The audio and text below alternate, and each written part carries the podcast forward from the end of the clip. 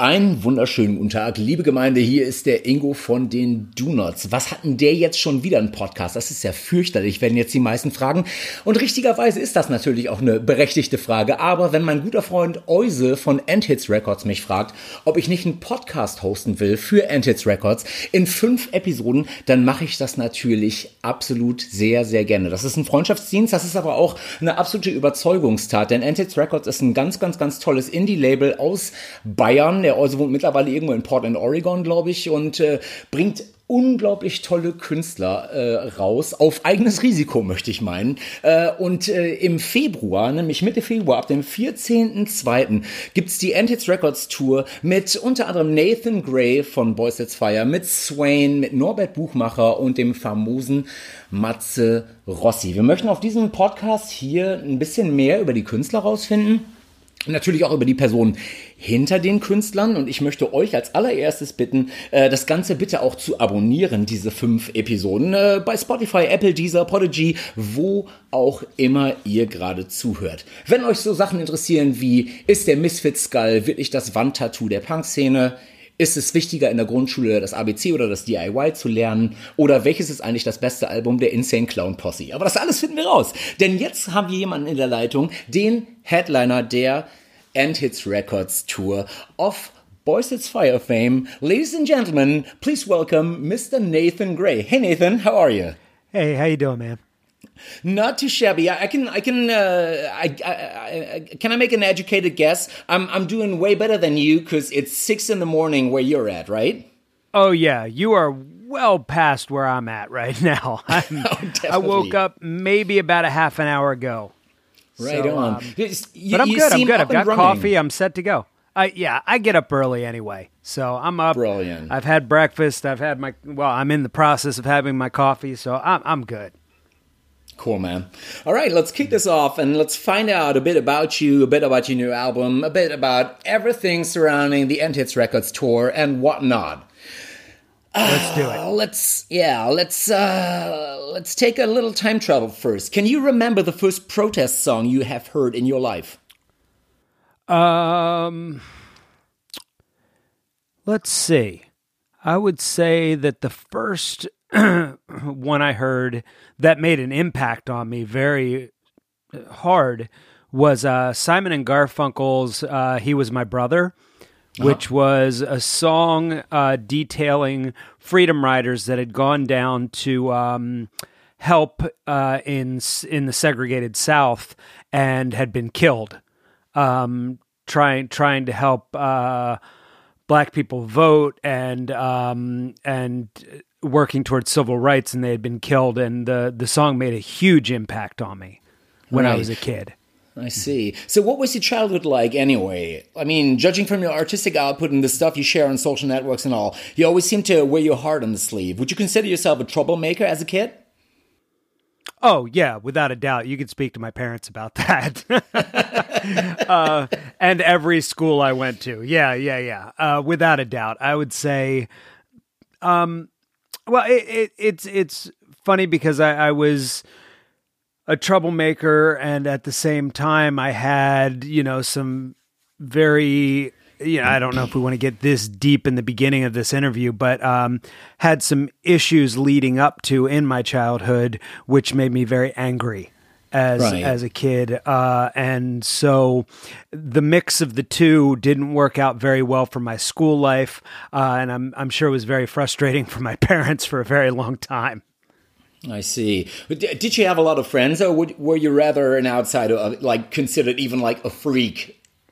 Yeah, that was more like it. I mean, I, I would say back in the late '80s, early '90s, of uh, my high school years being punk and stuff like that. It's not like it is now. You know, I don't mm-hmm. want to be that old guy that like, oh, you don't get it. Back in the day, it was so hard. It, it, you know, it was fine, but it was, um, it was, it was just different. You know, right? Um, and and to be that outsider, and then also at the same time, uh, probably like it always is, like in today's times, even when you have sort of those outsider cliques, it's even hard to find your place within those, you know? Mm-hmm. So, so I found it very difficult. And um, I usually used uh, I feel like as a kid, a lot of trying to be the funny guy. You know what uh-huh. I mean? To to to get into those situations, and it usually just got me in a lot of trouble. But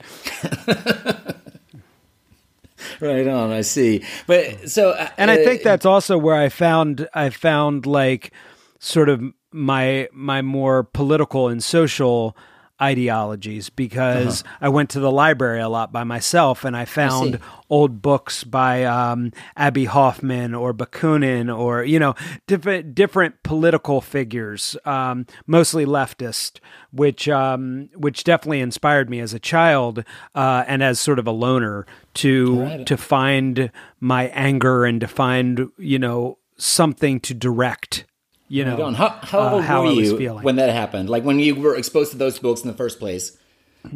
Well i think i think that so it all started with music like i was saying with that song and that started very early like probably around 10 uh-huh. uh, but then through music then finding reading material to go along with that music uh, probably wasn't until early high school like ninth 10th grade so you were uh, so it started with music, and then you got exposed to those books.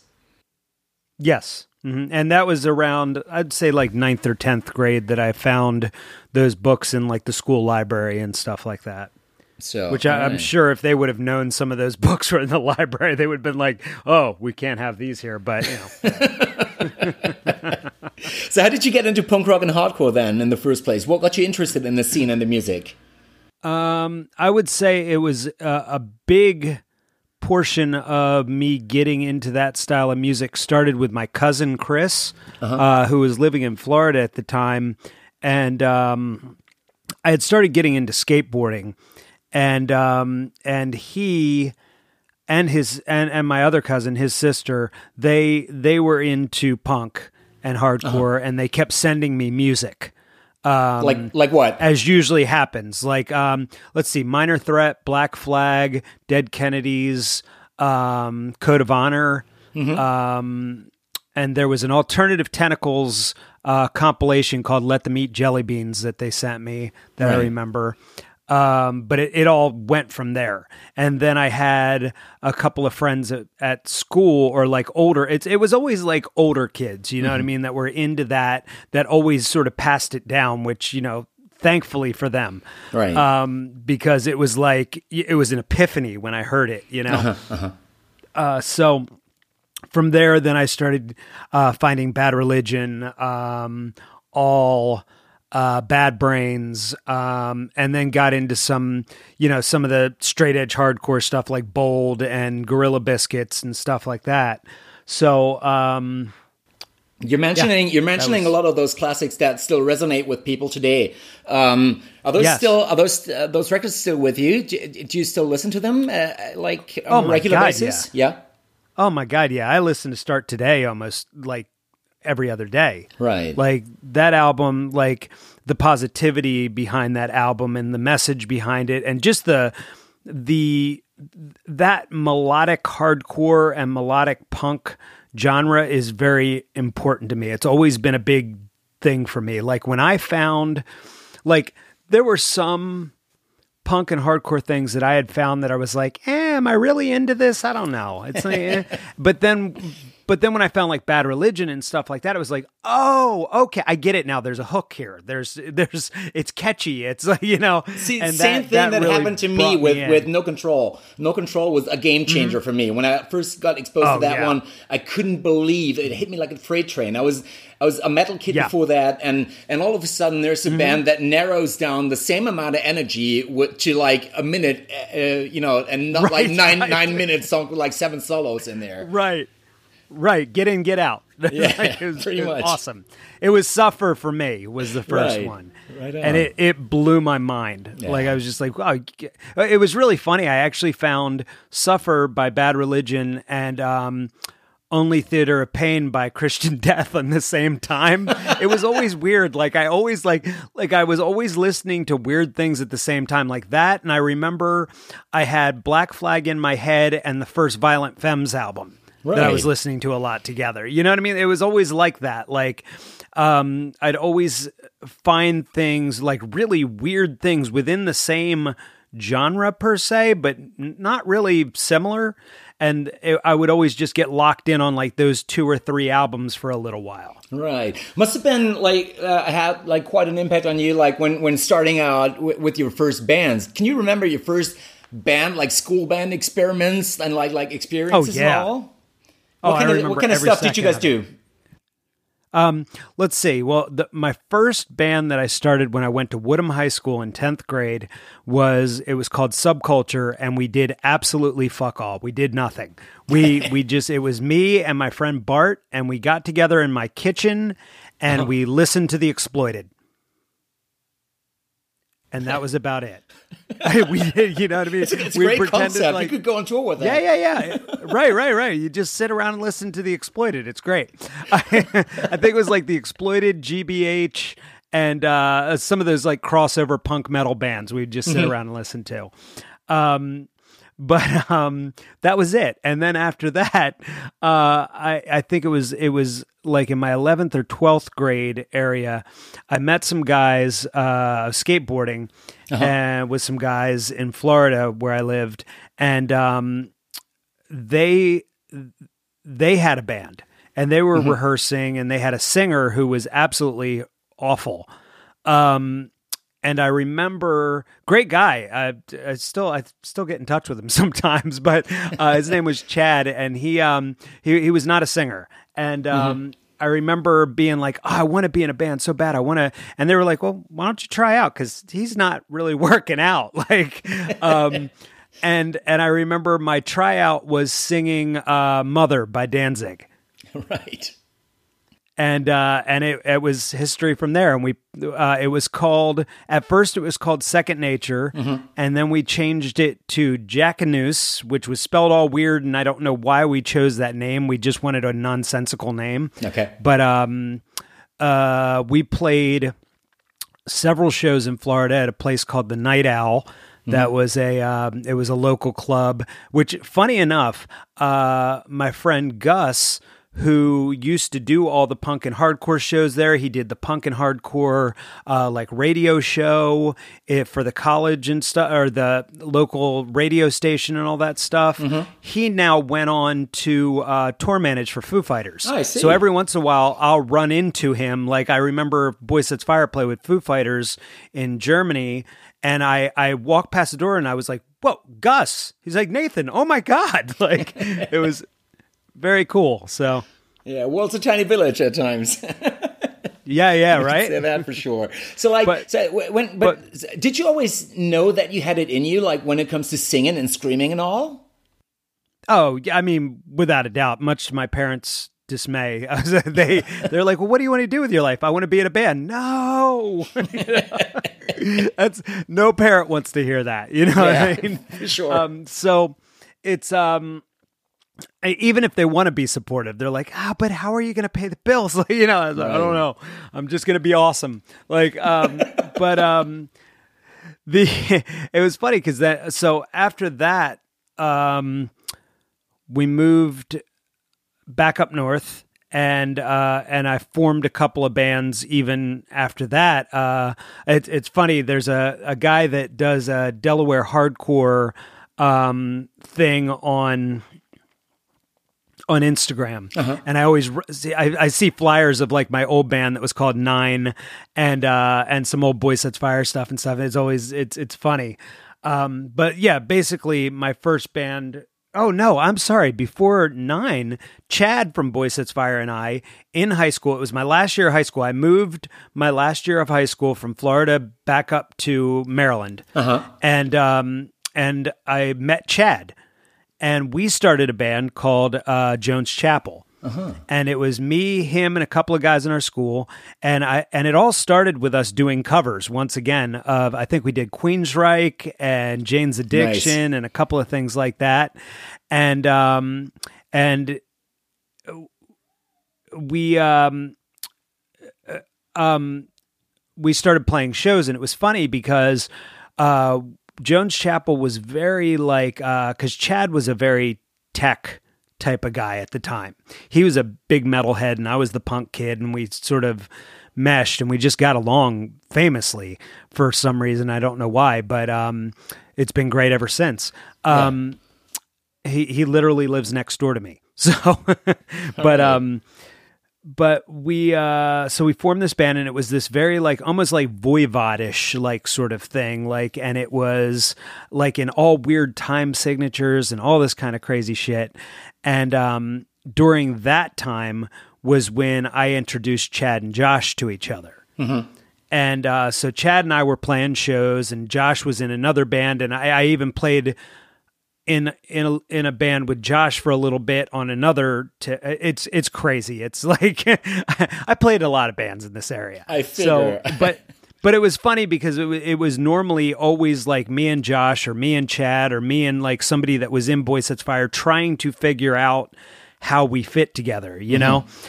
And and then finally um I moved away for a little bit. Uh and and I I guess like me and Chad and Josh and stuff we didn't talk for a little while and um and I remember I was I was in a band called Nine that I wasn't super happy with, mm-hmm. and Chad and Josh had um, had been hanging out a lot because they married sisters. Oh, I see. Um, so they ended up hanging out a lot, and um, and they got in touch with me and like, "Hey, look, we're going to start a band. Do you want to do this?" I was like, "Absolutely, I'll quit this band right now. Let's do it." And um, and, and, that's how Boy Sets Fire got started. I see. Right on. Well, that's interesting. Yep. now you've come a long way artistically, and you seem to have a gigantic output. You obviously have Boy Sets Fire. You have the casting out, your solo stuff. Are you familiar with the concept of mm-hmm. sleep at all? Do you sleep? I mean, no, no, no, no. Come on. what in the world is that?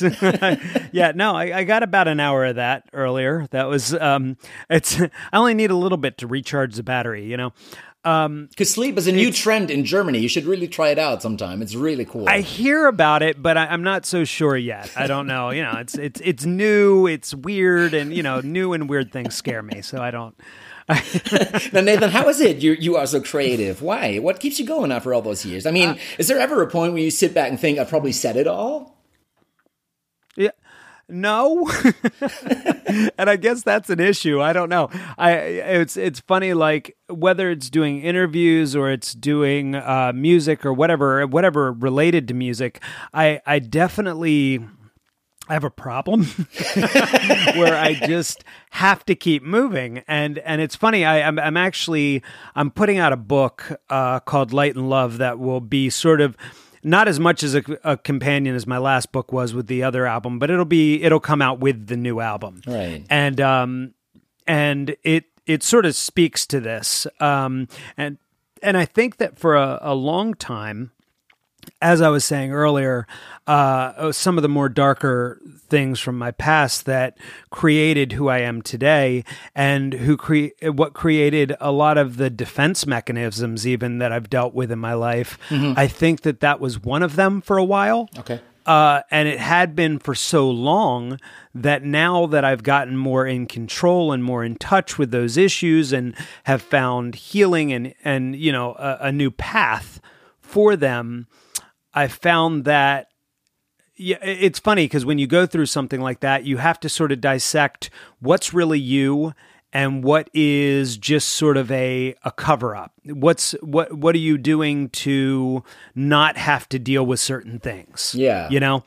And I think that I did use it like that for a while, where it's like if I keep busy, I don't have to think about these horrible things. I don't have to internalize them. I don't have to get them dealt with.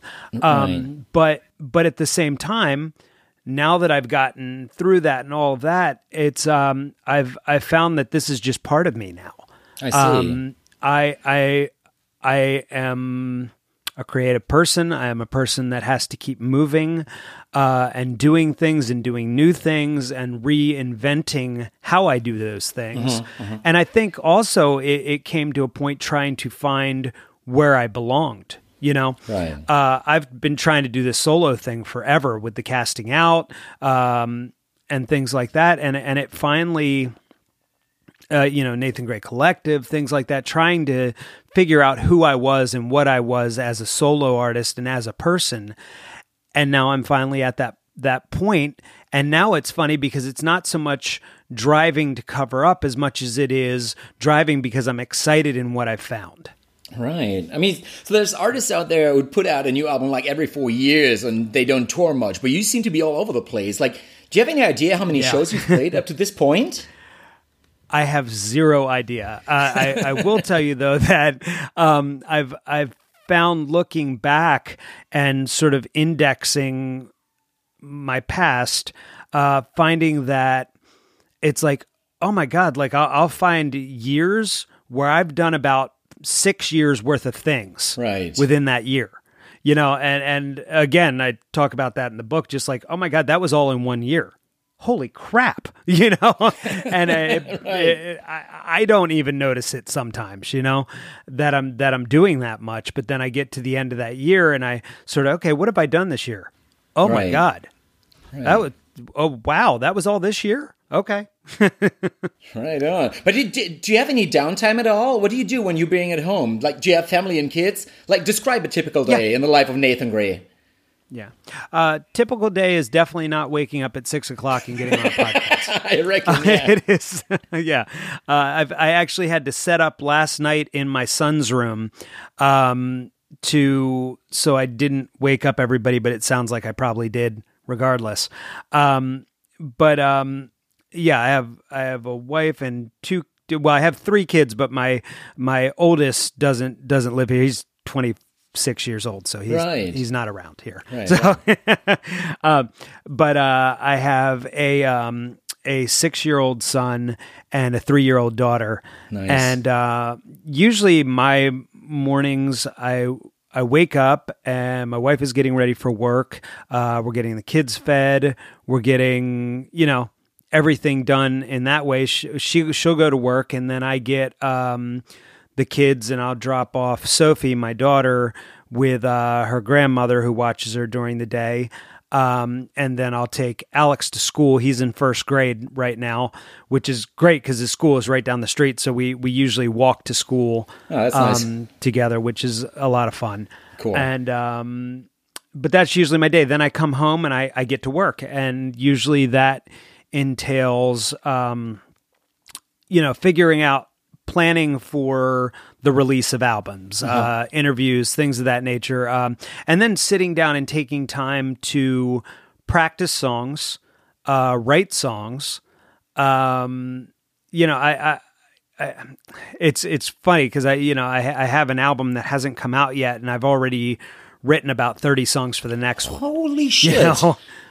Yeah, so it's I, I, I take a lot of time to to really uh, delve into what I do. Right on. Uh, so, well, let's talk yeah. about let's talk about songwriting for a while. How do you approach songwriting for your solo stuff in comparison yeah. to say the Boy Sets Fire stuff? Do you uh, mm-hmm. think you get more open to the other ideas in the course of time and try out new stuff?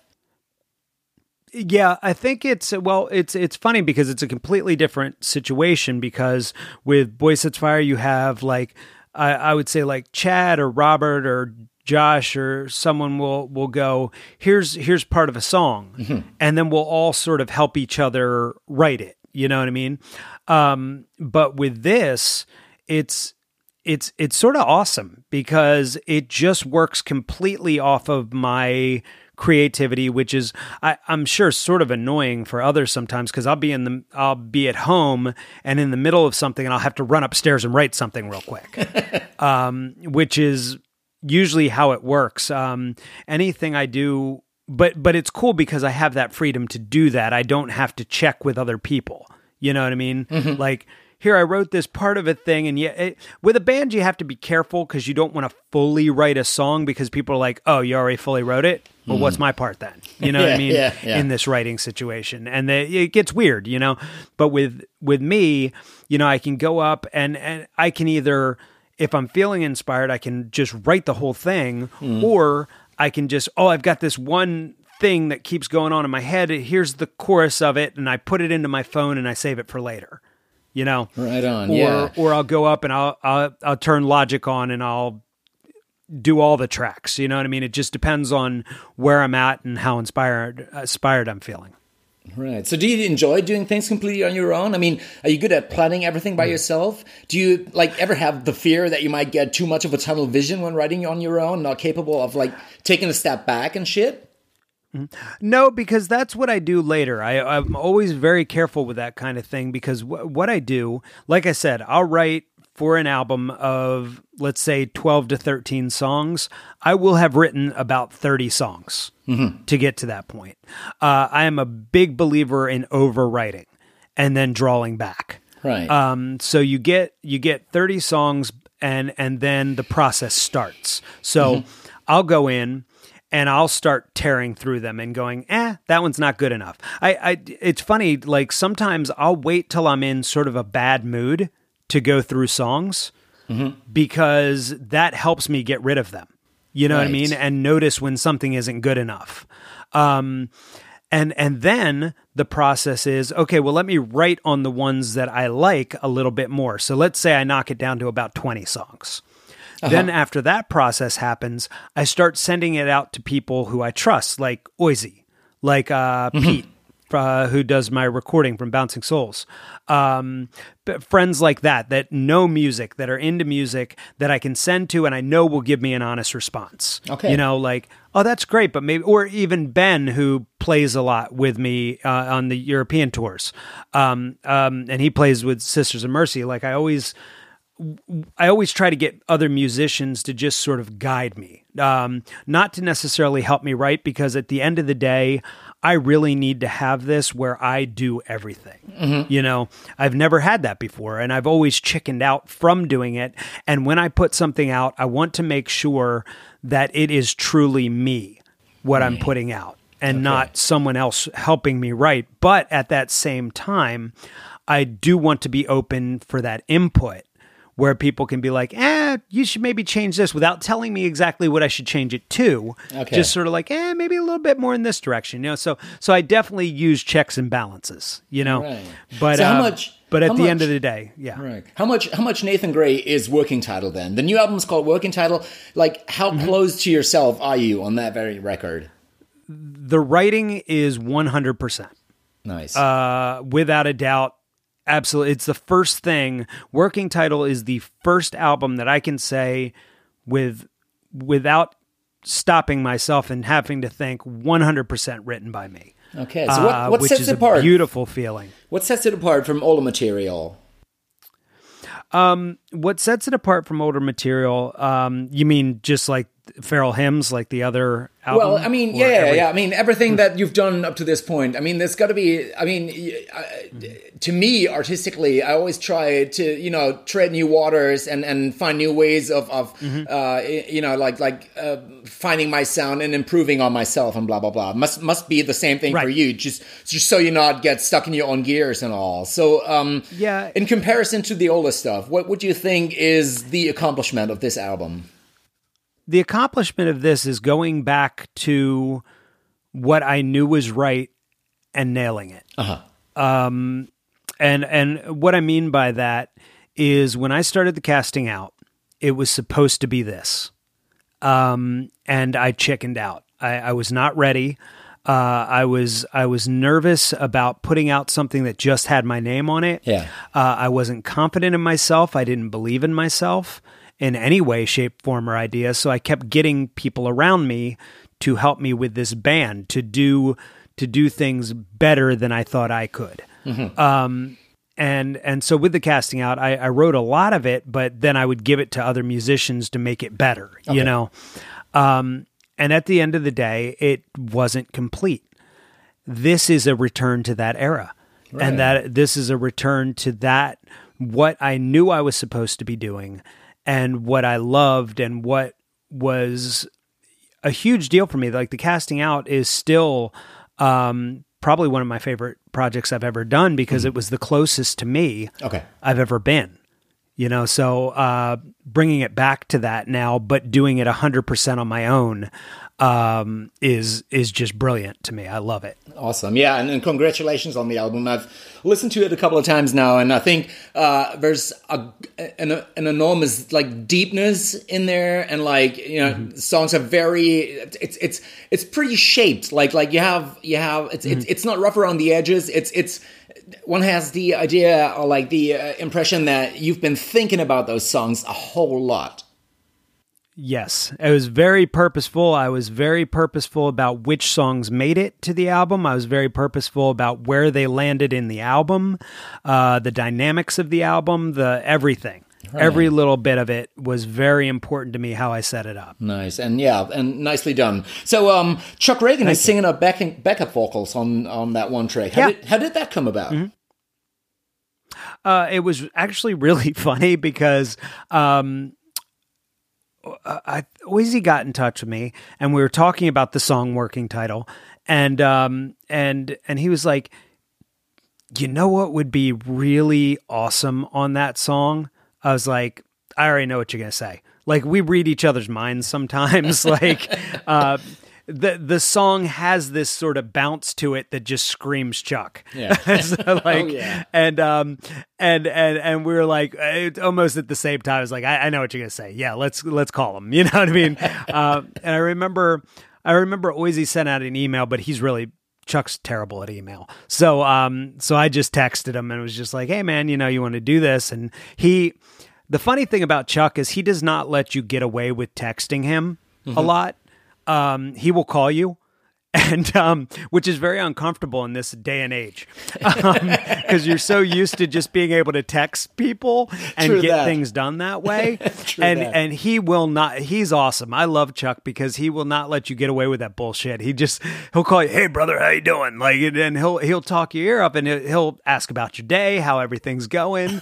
Like you know what i mean? He just he doesn't do that like oh yeah, we'll both in band, so we can do this. Hey, we're friends. Let's talk for a little bit. And it's it really breaks you out of your bubble a little bit. So it was really an honor and a blessing to have him on this album if if for nothing more than just those forced conversations you know um, which i love I, I, love talking to him he's a great guy and um, and a good friend and i just um, it, it, was awesome to have this opportunity to have him sing backups on this song because he's perfect for it, and and also just to sort of touch base again because a lot of times when you're in bands, uh, no matter how close you are, you you part ways for a while because you're both busy a lot, mm-hmm. so you don't yeah. get to talk a lot, and and and and he's really good at when you get that opportunity to talk to take advantage of it and doesn't let you get away with bullshit.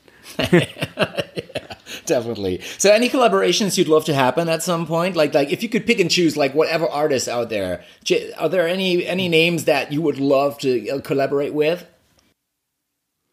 Um, I don't know. I mean, I think that it would be cool to um work with people that uh like who were big heroes in my youth coming up in punk like Greg Graffin, mm-hmm. you know, would be awesome. That would be right. mind-blowing. Um and yeah, I I can't think off the top of my head other than him, you know.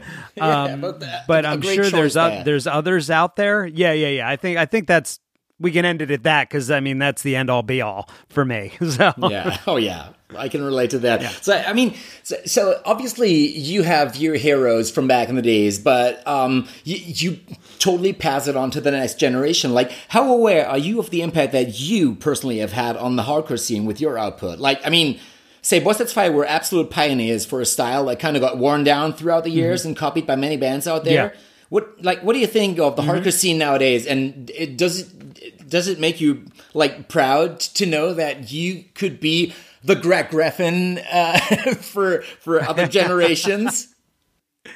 I, I think it's awesome. I mean, I, I, I don't usually notice it until I play a show. Uh-huh. And then because I'm so busy working and stuff, the, the beautiful part about it is when you get to play a show and as you probably know, and most people know, that after I play, I make sure to spend time with the people who came to see me play. Oh, yeah. And yeah. it doesn't matter where I am, what's going on. I don't care if I'm playing to five people or 50,000. It doesn't matter. Mm-hmm. Uh, even at those huge festivals, I will get down and I will spend an hour, two hours talking to people. And that's because that's where you really get to hear that kind of stuff. And that's where you get to see it, what kind of impact you've had on people and not just on that surface, hey man, you guys played some rockin' tunes, but but in the in the way that people will come up to you and they'll share their story of how you affected them. And that's where it really makes that impact. And that's where you get the inspiration. That's where, that's, that's why I've never understood when people just play a show and they, they leave. It weirds me out because I'm mm-hmm. like, wait, you're, you're not hearing from them. They just yeah. had to hear you. Like, you know what I mean? You're not hearing from them. And how do you get inspired if you're not hearing? That's a huge inspiration for me. Yeah. And what I write. And um, is to hear from people who are touched by what I do.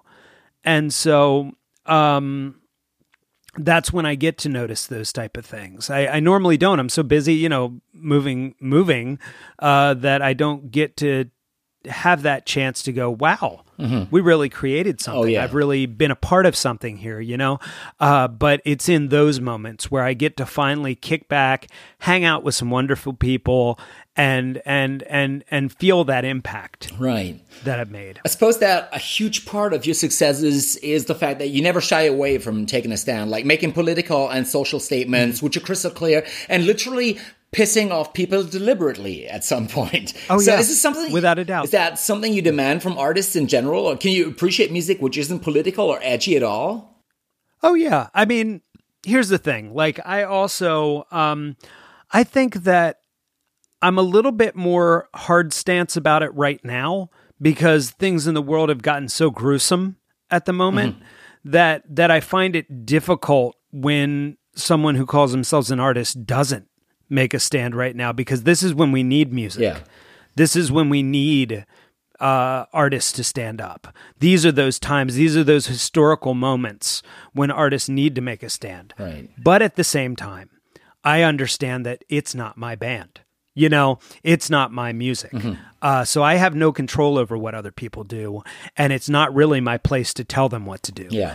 Um. So so I try to shy off that a little bit and realize that you know when when people tell me I'm not doing something right, my first reaction is usually, "Well, start your own band and do it right." Then, uh-huh. you know. Yeah. Uh, and I try to take that advice myself and be like, "Well, if I don't like what they're doing with their band, I'll do it right in my band. Okay. You know? Yeah. And with what I do.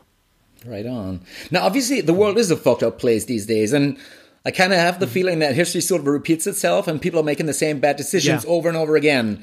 Now, when reading mm-hmm. your lyrics and your social statements, one gets the idea that you, you'd agree and you're furious and bitter at the same time. Is it is it hard mm-hmm. for you to not get stuck in your own gears of resignation? Do you think that there's a chance of turning people's heads at some point? Do you think music can do oh, that? Oh, without a doubt. I, I I think you know I, I, think there was definitely a long time where I was just angry, um, and now I have anger with a purpose, and the anger that I put out, and even when I'm screwing with people a little bit, you know what I mean, and I'm I'm trying to get people to think, I'm trying to shock people into thinking, uh-huh. uh, because uh, any of my anger anymore is enforced by love. Right. There's no there's no bitterness there anymore.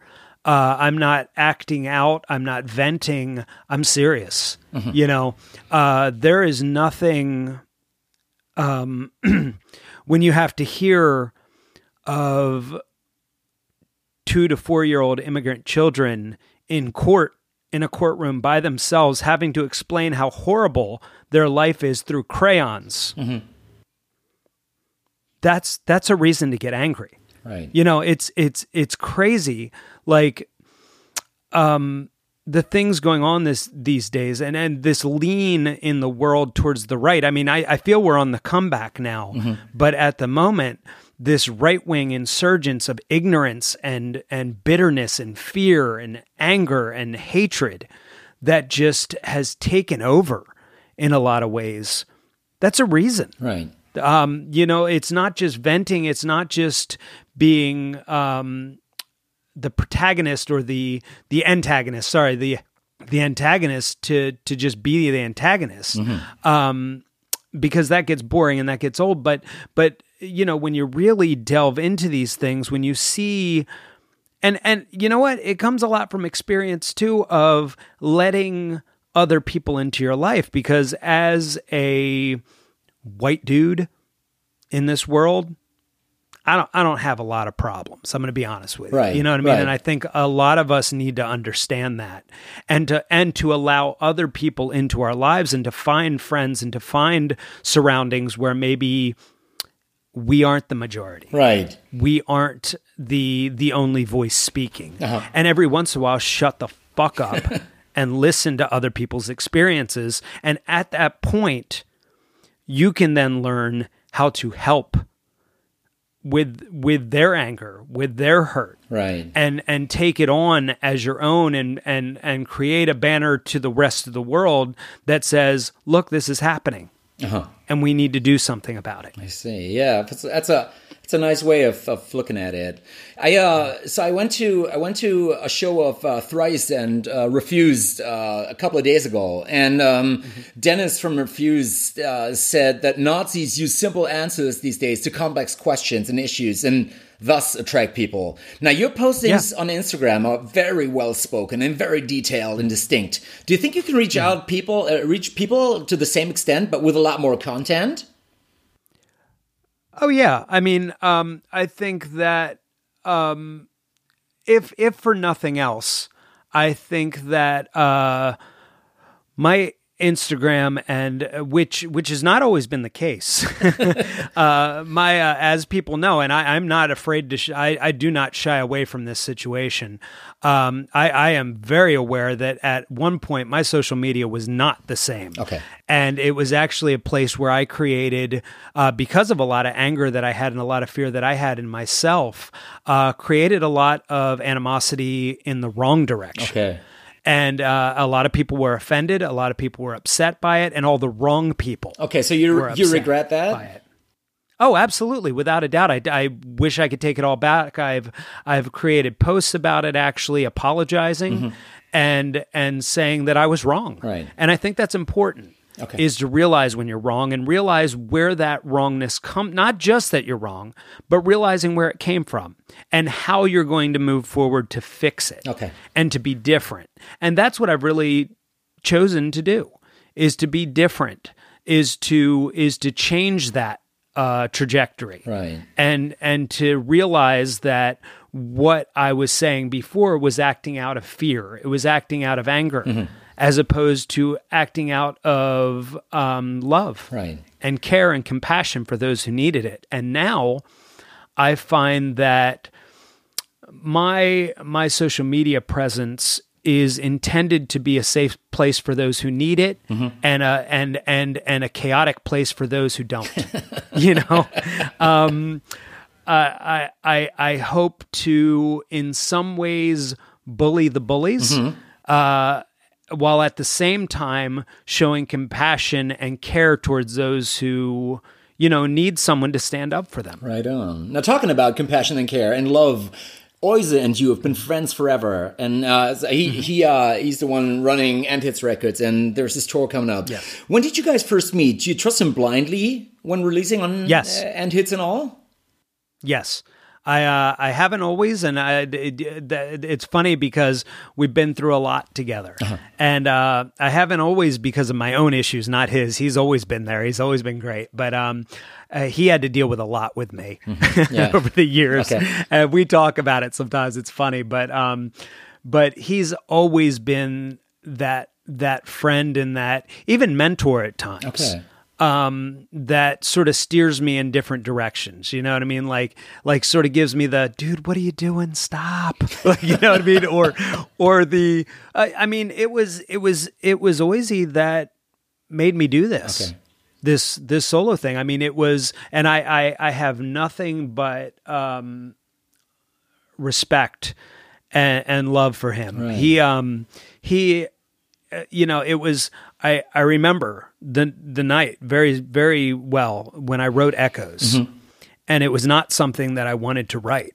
It just came out, and uh, and I sent it. to Oise got it first, Okay. and I was like, "Look, I'm I'm I'm thinking about doing this solo thing again, and this is the song that I'm going to start with, and I'm not sure about this."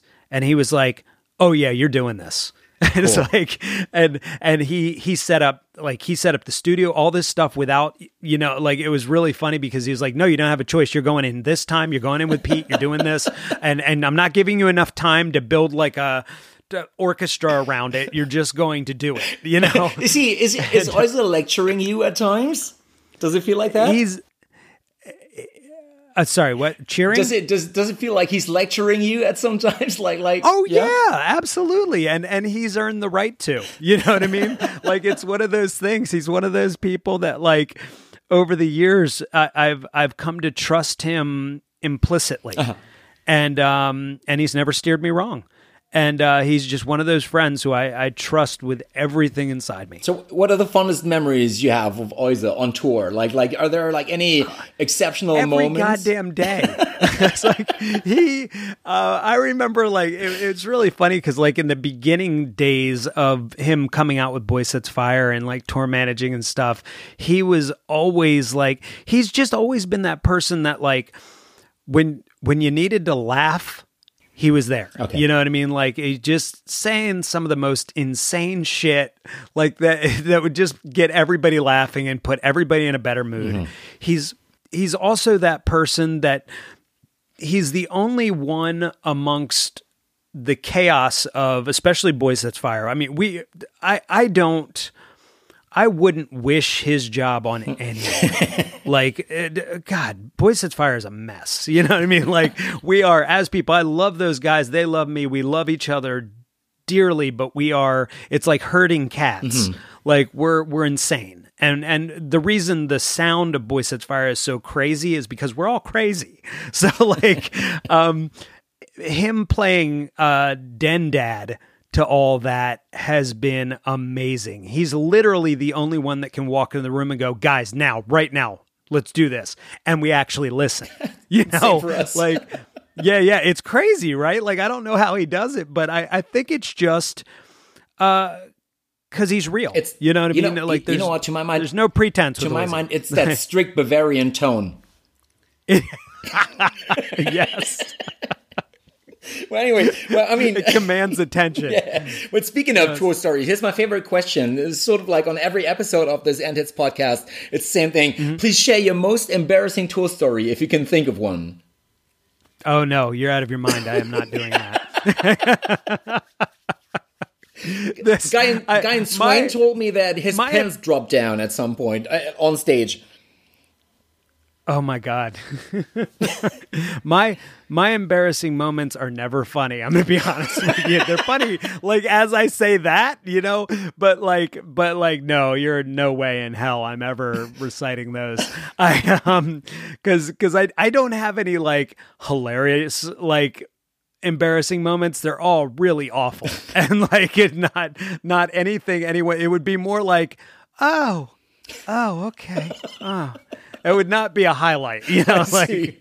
Well, maybe that's, I mean, that's maybe uh, a theme for another book if you write another one. Yes without a doubt yeah a very long depressing book Right. yeah. I'm looking forward to that. Now I know you're you are a very grateful guy, like very grateful for the exceptional life you get to lead. Like, like I can feel it, like in Yes. Mm-hmm. everything, the way that you speak fondly of the people you meet. You speak fondly of the music that you create. You speak fondly Mm-hmm. Yes. Mm-hmm. of your family, and blah blah blah blah blah. Now, is there ever stuff that gets on your nerves, like in your daily life? What would you change if you could adjust? If you could adjust, like whatever, you know, just just bits Mm-hmm. and pieces. Well, as I said, uh, as you said, and as I've said, gratitude is everything. Um, but I would say that one of the things that sort of drives me nuts, and I try to take it with a grain of salt because it all comes along with what I've created.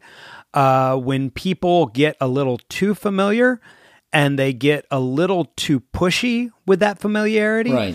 uh, I've had people get in touch with me and ask me to, you know, hey, my girlfriend's having a birthday. Can you get send a video? Sure, you know, whatever, that's fine. Like, hey, happy birthday. You know, it's a cool thing for them. But I've had people like, I'll do that. And then they're like, ah, could you do it a little different? Could you do it this way? Yeah. Are you fucking kidding me, dude? Come on. Right. Like, or or the weirder situation is when people are like, my girlfriend left me. Can you help me get her back? Oh shit. No, no, I absolutely cannot do that. That's gross. Please Why? don't do that. Come on, Nathan. Like- just, like- just be cool about this. Seriously, don't be such a dickhead. Yeah, that is that is the word. Usually, I try to give people advice in the realm of getting some help because that's not okay. Mm-hmm. Oh, yeah. uh, to badger someone that's left you, let them go. Right. You know, um, if um, and I think that that person, obviously, they're hurting. Obviously, they're having a rough time, and I, I, I am definitely there in whatever capacity I can be Okay. to be a friend and just be, you know, someone they look up to and go, here's how you need to move in the opposite direction of what you're trying to do right now. Right. Um, but uh, but that that would be sort of a a pet peeve when it's taken too far. You know what I mean? It's okay when fans get in touch and they're like, "Hey, can you do this for me?" Because it'd be it'd be a big deal for my friend or be a big deal for me. That's fine. But it's it's it's when people take it a little too far or make it creepy or make it weird. You know, where it's just like. You really didn't think this through before you said it, Yeah. you know. Yeah, oh, yeah. And uh, and and and and they, I think what it is, it's when people forget that you're also a human being. Do you, so, so do you think people mistake the onstage Nathan with the real life Nathan? Is that like a different Nathan? No, it's not different uh and it's it's funny because it's it's not that they mistake that it's that they mistake social cues in general Right. um you know they they mistake what's the right way to approach another human being um and and what I normally try to do in that situation is sort of guide them in that you know I try not to be rude or mean uh even even if someone's being rude uh to not give that rudeness back to be like come on let's you, this isn't the way you want to go with this Okay. let me let me explain to you why this this sort of hurts my feelings honestly Mm-hmm. That that you would think that this is okay to say to me and so i try to build that so that people can understand and and and normally it works sometimes it doesn't and people just get sort of pissed off that i won't do exactly what they want me to do at the moment they want me to do it Okay. um, but that's life, you know? And, uh, but I think that that is also, like I said, I've created that scenario. I have given that open. Yeah. So I can't really blame people for taking it when they, you know, uh, but, but I do, but it does, um, if I could put anything out into the world, is to when someone opens himself up to you like that, Right. respect it a little bit more Yeah. and and it's okay to get in touch it's okay to to say hey could you do this for me yeah no problem but but be understanding and be like that that this is another human being that you're asking a favor of Right. you know Right. Now I'm gonna be really pissed off if you're not gonna gonna answer the quickfire round. I've rounded up for you next. So um, we're getting we're getting close to the end of this podcast, but I have a you know a couple couple more stuff for you. So it's it's gonna be a quickfire round where you have to just Okay. Yeah, you'll you'll get the picture once we're there. So um, Yeah. First question: Scream for change or sing for change? Uh sing All right. Talk to Nazis or punch them in the face? right in the fucking face Holidays in the sun or holidays in Cambodia? uh well the the sun All right. So big cities or countryside? uh, countryside Right. And la- last but not least, entertainment or information? both Right. Nice. if you don't mix them both you you really don't have much Right. Okay. Let's uh let's uh, look into the future. Like a, in uh, a couple of weeks time, the Hits Records uh, tour is going to come up. Do you know all the other artists on on the bill? Yes, I do. Right. I mean, I don't know Swain. I know their music. Right. So I, I say that because I, uh, I, I, a lot of times feel like I know an artist through their music. Mm-hmm. They could be totally different than what I've heard, but, um, but I do know Matze very well, uh, and Norbert Buchmacher. I, I toured with them, Right. and uh, I will actually be using some of them as my backup. So I this tour. heard. So I heard. So, Yep. So do you fly in But for Swain, I haven't met, but I love their music. so. Right. Yeah, they're brilliant. Did, so do you fly in for rehearsals with Norbert Buchmacher's backing band for you, or is uh, how do you how do you uh, do that? Like, do you like arrange shit right before the tour with them, and and or are you open from input from them?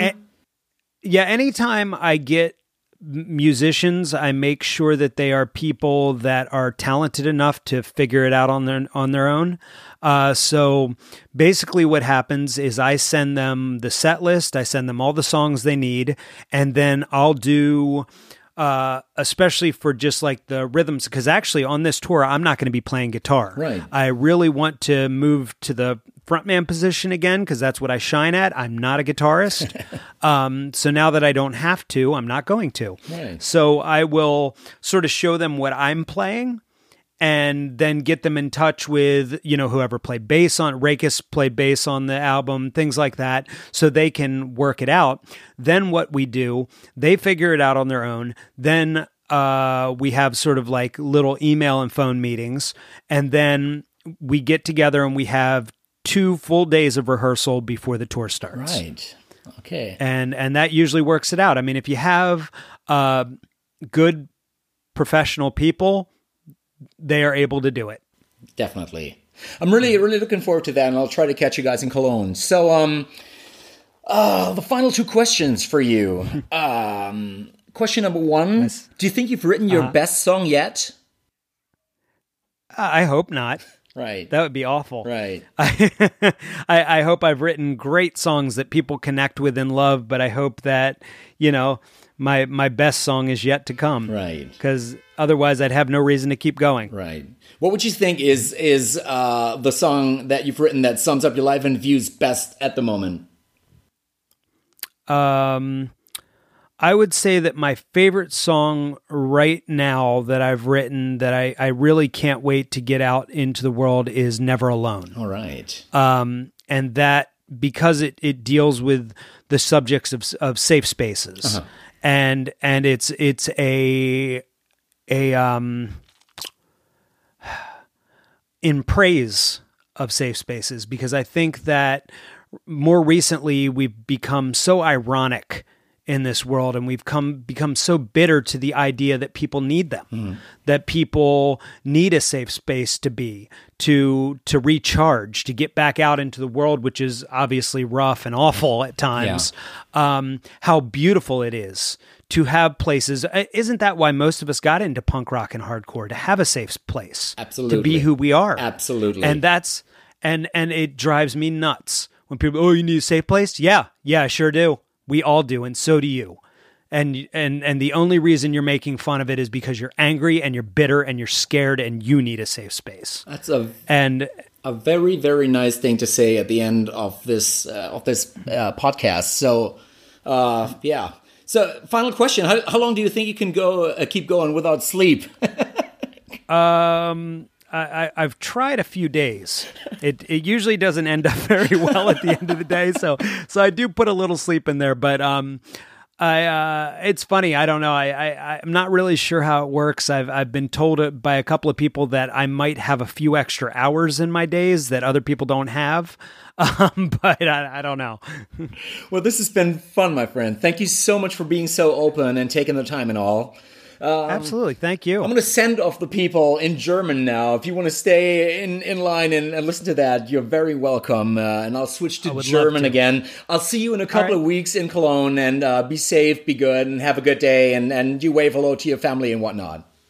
I certainly will. Thanks so much, man. Thank you so much. Und euch allen da draußen, vielen, vielen Dank fürs Zuhören. Das war der erste Podcast von Endhits Records, die erste Episode. Es kommen noch vier weitere. Als nächstes äh, haben wir äh, Matze Rossi im Programm. Wir werden ein bisschen was über Matze Rossi rausfinden, denn auch der ist zusammen mit Nathan Gray und Band, mit Norbert Buchmacher und mit Swain zusammen auf Tour. Das äh, geht los am 14.02. Äh, in Berlin in der Columbia Theater. Dann geht das weiter über Münster, Köln, Frankfurt, Hamburg, Leipzig, Nürnberg, Wien, München, Zürich, Stuttgart und am Ende Saarbrücken am 25.02. Alles andere dazwischen. Menschen. Seht euch das auf jeden Fall an. Das wird eine spektakulär gute Sache. Ähm, spektakulär gut wäre auch, wenn ihr das hier alles abonniert. Und zwar auf Spotify, Apple, Deezer oder Podigy, wo auch immer ihr euch so einen Podcast mit mir freiwillig anhören mögt. Ähm, schickt uns bitte auch Feedback auf Antids Records Facebook und Insta. Schickt uns da Comments oder was weiß ich was. Oder vielleicht auch mal Rauchzeichen oder sowas. Das wäre auch mal oldschool. Ähm, ich heiße Ingo, ich mache den Gesang für den Donuts und äh, das äh, hat mir mehr Spaß gemacht äh, als äh, neulich, als bei mir am Haus, äh, vorm Haus direkt äh, äh, etwas kaputt gegangen ist. Äh, ich bin gerade völlig abgelenkt, da läuft gerade richtig was draußen. Irgendwas ist kaputt. Ich gucke jetzt mal aus dem Fenster. Bis bald. Tschüss.